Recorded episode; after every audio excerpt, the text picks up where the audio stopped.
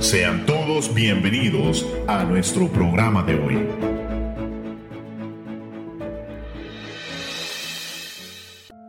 Ocho y media de la mañana, bienvenidos a este, su programa, Verdades Eternas. El día de hoy me acompaña en cabina mi hermana María José Gutiérrez. Hermana, muy buenos días. Muy buenos días, hermano. Muy buenos días a toda la audiencia que nos escucha desde lunes en la mañana. Eso está, eso está potente. Así que ya desde el principio de la semana vamos con toda la actitud positiva y una vez más, verdad, hambrientos de la palabra del Señor. Amén, hermanos, ustedes que se dirigen a trabajar, que se dirigen a desayunar, este, y escuchando la palabra de Dios un lunes por la mañana para empezar una semana con pie derecho y con muchas energías. Amén. Y en controles está mi hermano César Celedón. Hermano, buenos días. Y estamos acá, ¿verdad, hermanos, para hablar de algo muy importante. El tema de este día se trata acerca de la evidente manifestación de Cristo. Amén. Y sabemos bien, hermanos, de que en nuestro día a día, cada uno de nosotros nos hemos topado con diferentes opiniones, diferentes perspectivas, diferentes ah, situaciones en la vida de las personas. Y algo que un sistema que trabaja en el mundo, hermanos, o más bien el sistema del mundo, se, muchas veces se ve eh, contaminado con la desobediencia. Entonces, después de la desobediencia de Adán, viene al mundo una era de perversión, daño y vergüenza, ¿verdad? Entonces, asimismo como empieza un periodo de perversión, de daño y vergüenza, primeramente hay que definir de dónde viene la desobediencia. Y muchos dirán, pues la desobediencia viene del pecado. Pero eso sería resumirlo de una manera muy vaga. Recordemos bien, hermanos, de que el pecado en sí significa que significa debilidad, ¿verdad? De cierta forma, el pecado en el corazón, el, el pecado en las personas es sinónimo de debilidad. Que muchas veces, muchas veces viene a causa de la corrupción. Entonces, cuando nosotros entramos en desobediencia, eso es sinónimo de que estamos débiles. Una cita muy importante eh, dice de la siguiente manera, Dios quería que el hombre fuera creciendo en influencia, poder, expansión y que gozara de una vida gloriosa en el propósito eterno. Ese era el plan de Dios. Dios quería que el hombre fuera creciendo en poder, en influencia, que fuera creciendo en su ser, que gozara de una vida gloriosa, que viviera en el propósito eterno. Y cuando viene y aparece el pecado en la vida del hombre, aparece la corrupción en la vida del hombre, eso es lo que consigue es alejarlo del propósito original y lo conduce a la desobediencia, lo conduce por un camino distinto. Y es aquí donde empiezan a surgir, ¿verdad? Estas distintas, ¿cómo decirlo? Estos distintos factores que provocan que el hombre se aleje más de su propósito, como muchas veces lo pueden ser sus sentimientos, como lo pueden ser este, su propia sabiduría, como lo pueden ser sus propios sueños. Entonces el mundo siempre quiere descalificar a los que hemos creído en el Señor y en su aliento de restaurarnos para traer el conocimiento de Dios a la tierra. Y de cierta forma quieren hacernos ver como que estamos perdiendo el tiempo, como que estamos desperdiciando tiempo con la familia, o que estamos desperdiciando tiempo para hacer más dinero, ir a trabajar, o, trabajar en nuestros sueños, perseguir nuestros anhelos. Pero muchas veces es aquí donde surge la pregunta, ¿cómo fue tu vida antes de conocer el Evangelio? Esa es mi pregunta precisa. Y tú puedes ahorita pensar en, esa pregunta y decir, bueno, ¿y cómo era mi vida antes de conocer a Cristo? Los que llegaron a Cristo muy jóvenes, gracias a Dios, conocieron el propósito de Dios antes de pasar por ciertas etapas duras de la vida. Y, tuvieron el conocimiento de Dios y se alejaron de ciertos de ciertos vicios, se alejaron de ciertas situaciones, de, tomar decisiones que sin la sabiduría de Dios hubieran hecho que se perdieran. Pero, ¿y qué pasa con los que llegaron a conocer a Cristo a los 40 años, 50 años? ¿Qué cree usted de eso, hermana María? Bueno, aquellos hermanos que ya en su adultez, contándonos ahora a los jóvenes sus experiencias de vida, sus caóticos episodios duros, son, ¿verdad?, personas que tienen heridas tan profundas que nosotros como seres humanos, en nuestra humanidad, en nuestras limitaciones, no podemos hacer mucho por ellos. Esas personas que tienen heridas arraigadas en su corazón muy profundas, producto de las diferentes situaciones de la vida, las traiciones, los rencores, lo que es verdad, las, las desgracias que suelen suceder a lo largo de los años. Esos son hermanos que tienen testimonios muy preciosos. A mí en lo personal me encanta escuchar las historias de las personas que van ya en sus 60 años. Hay una hermana, de hecho, en mi célula que tiene 75 años. Gloria al Señor. Y ella, cuando yo voy con ella, ida y vuelta a la célula, no hay momento en el que ella me cuente de sus épocas en cuando era joven y cuando su esposo, que ahora está en la presencia del Señor, ¿verdad? La instruía constantemente. Oh. Ellos eran un matrimonio precioso, entonces yo estoy hablando de que esa mujer vino a conocer del Señor alrededor de sus 35, 40 años. Sus hijos, ¿verdad? Ya grandes, hicieron sus vidas y ella junto con su esposo comenzaron, ¿verdad?, una vida en el cristianismo, en el Evangelio. Y ahora ella ya, ya mayor, ¿verdad? Ella cuenta mucho del deseo que ella tenía de conocer a Cristo a mi edad. Yo conocí al Señor cuando tenía 10 años y pasé nueve largos años de proceso muy duro, aún en mi adolescencia, para conocer mi propósito y mi identidad en el Señor. Pero las heridas, ¿verdad?, de una persona de unos 20 o 30 años más que yo, son muy duras, son muy difíciles. Nada de lo que yo pueda decirles puede tal vez consolarles. Nada de lo que yo les pueda decir tal vez pueda hacer eco en sus corazones, hacer huella en su conciencia. Pero cuando uno lo hace por el Espíritu, cuando uno lo hace porque es algo que el Señor pone a través del Espíritu Santo, eso viene e impacta, viene y consuela, viene y sana, viene y trae una vez más el recordatorio que Dios ha dado a la vida de esas personas, que Dios conoce el tiempo y la hora en la que se les va a revelar a ellos. Dice en el libro de Colosenses, capítulo 1, versículos, versículos del, del 12 en adelante. Dice, con gozo dando gracias al Padre que nos hizo aptos para participar de la herencia de los santos en luz el cual nos ha librado de las potestades de las tinieblas y trasladado al reino de su amado Hijo. Independientemente de la edad que uno tenga, aún va a venir herido a los pies del Señor. Pero cuando hay disposición en nuestro corazón de recibir y abrazar las promesas de restauración que Dios tiene para nuestras vidas, eso es algo que da un giro completo a todo nuestro ser. Nuestro pensamiento cambia, nuestra perspectiva del sistema del mundo cambia.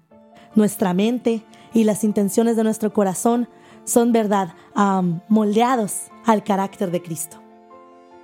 Y así mismo como el Señor nos moldea, así mismo el mundo mismo nos quiere, nos quiere corromper. Iba a decir desmoldear, pero dije nada. Desmoldear, desmoldear. that word doesn't exist.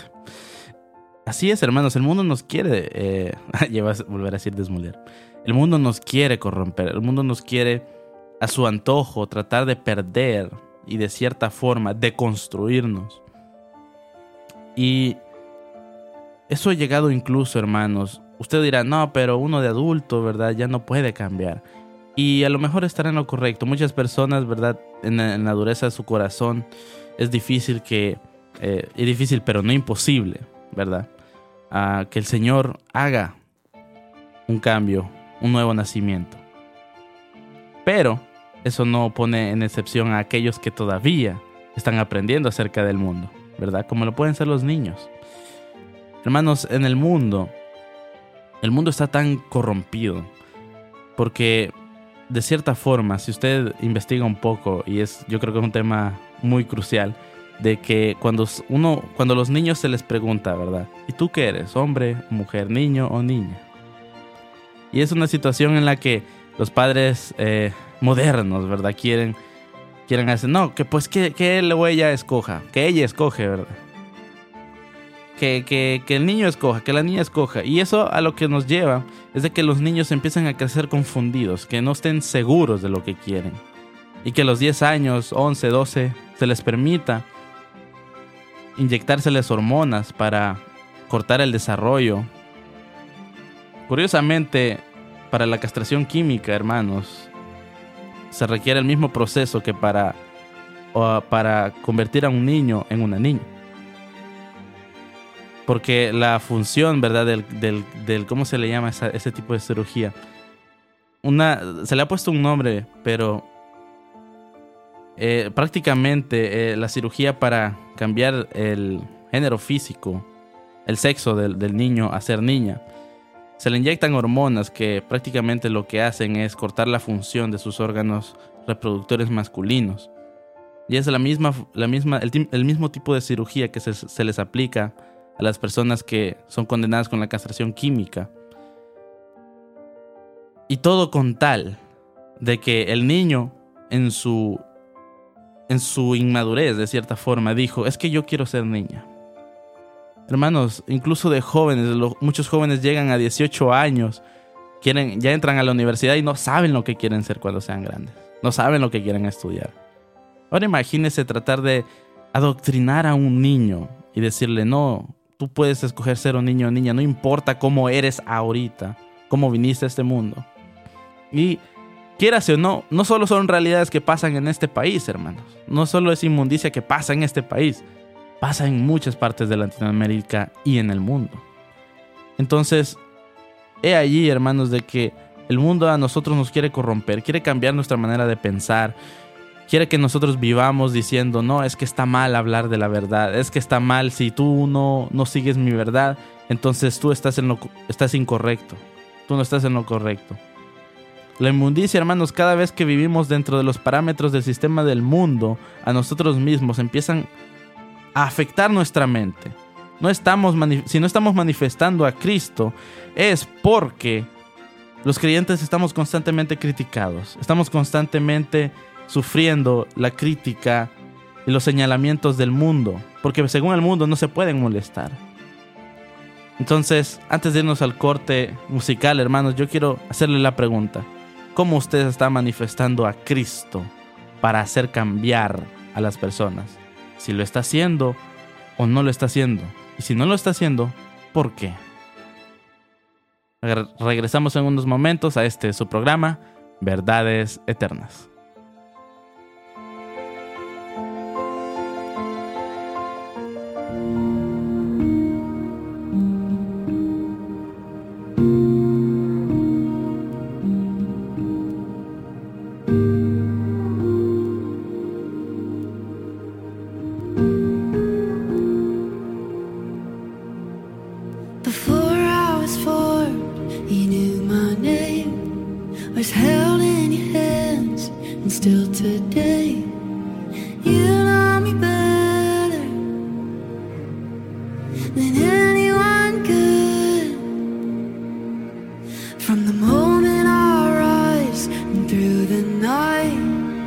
sing over me and breathe new life.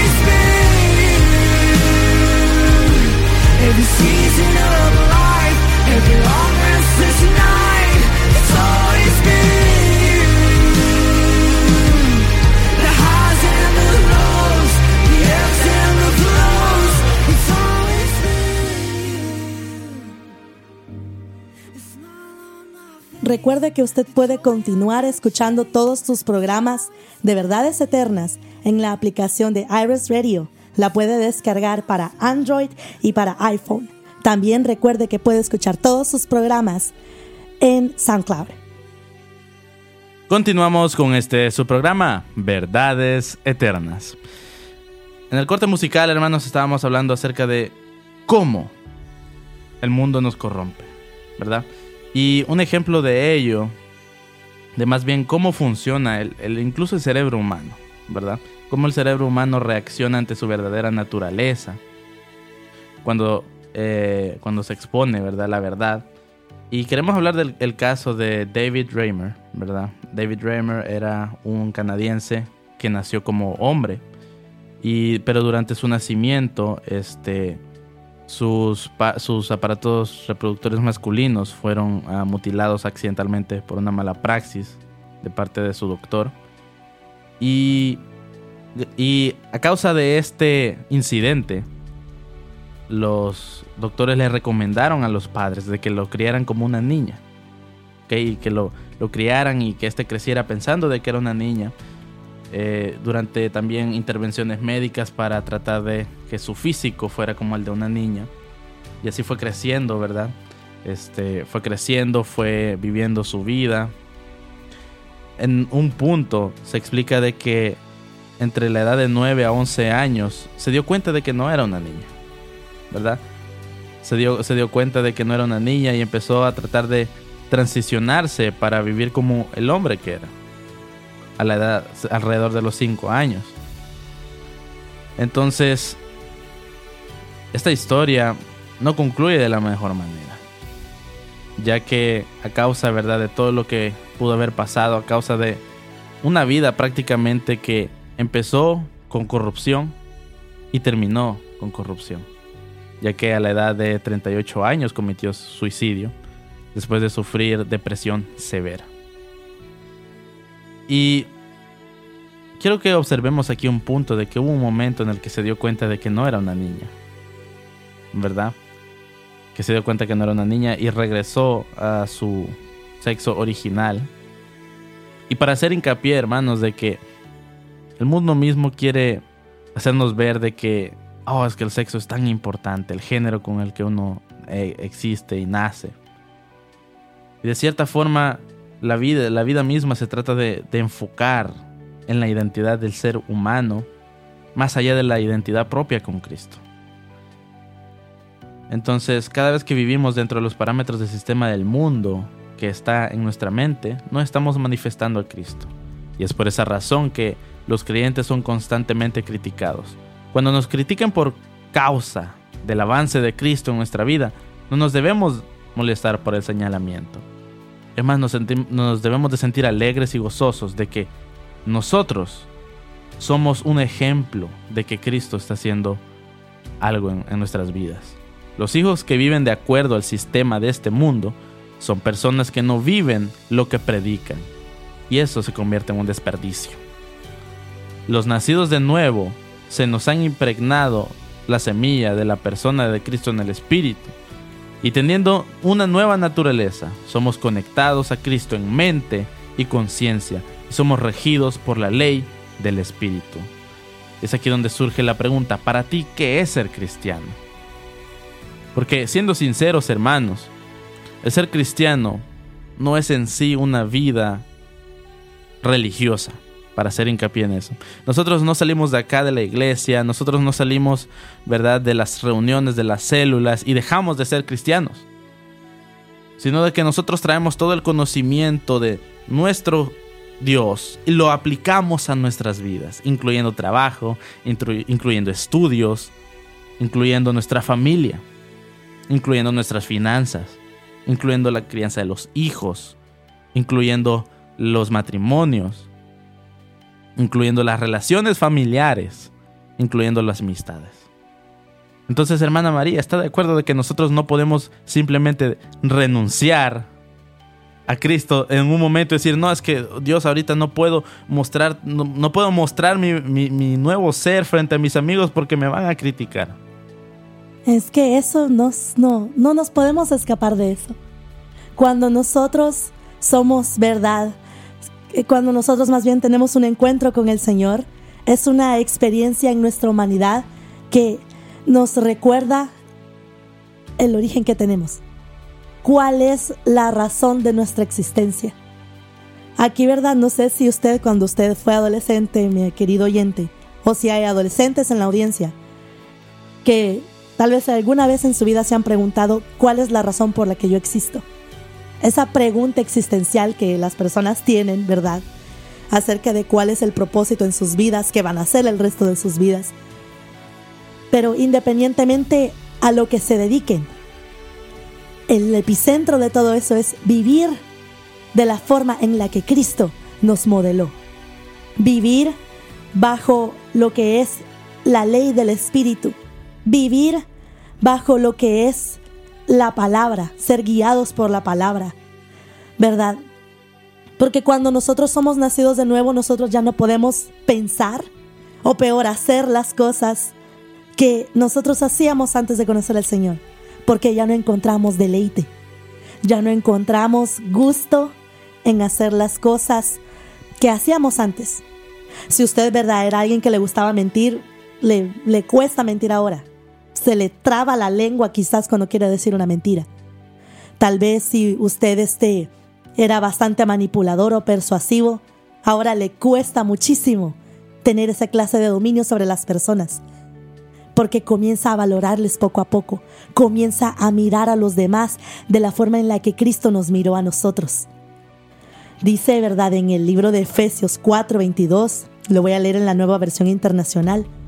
Con respecto a la vida que antes llevaban, se les enseñó que debían quitarse el ropaje de la vieja naturaleza, la cual está corrompida por los deseos engañosos, ser renovados en la actitud de su mente.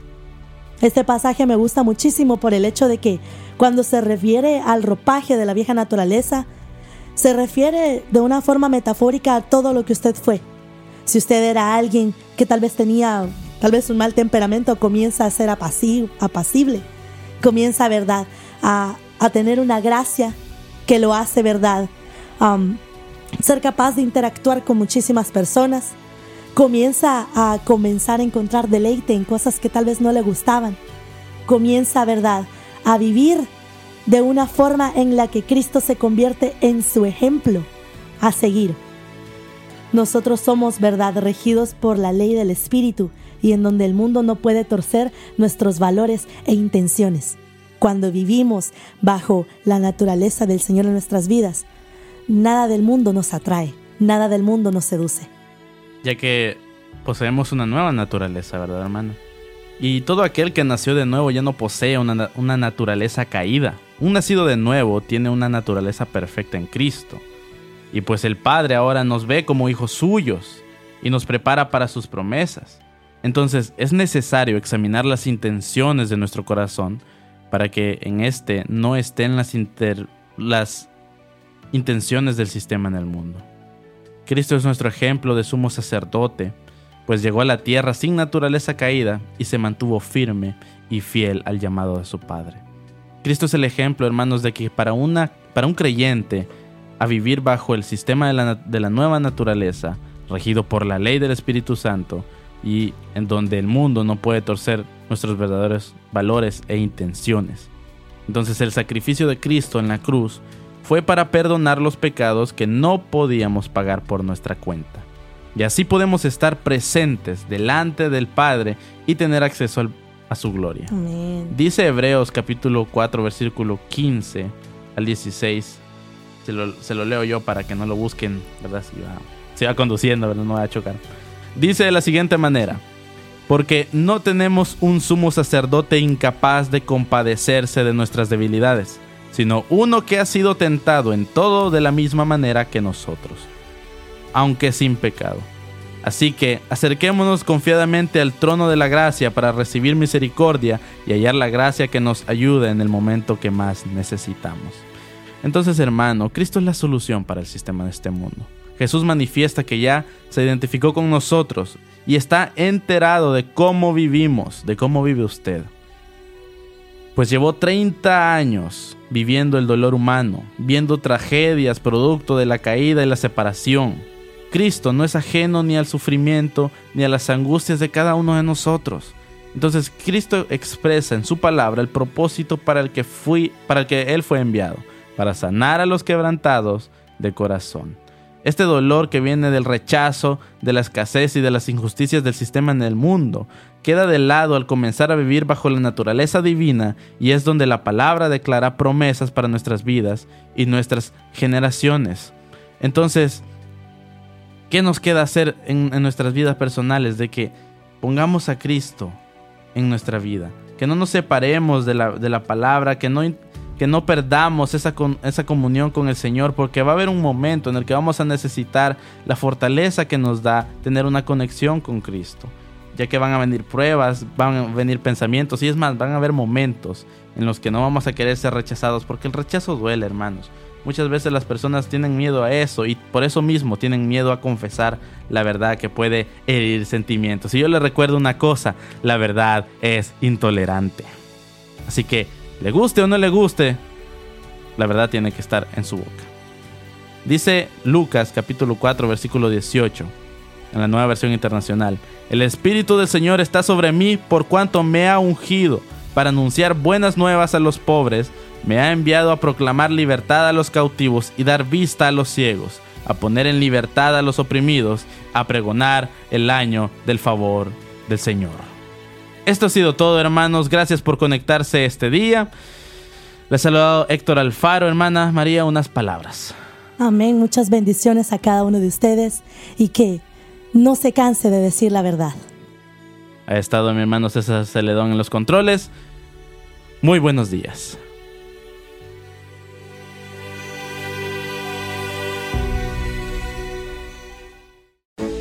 Gracias por escucharnos. Te invitamos a nuestro próximo programa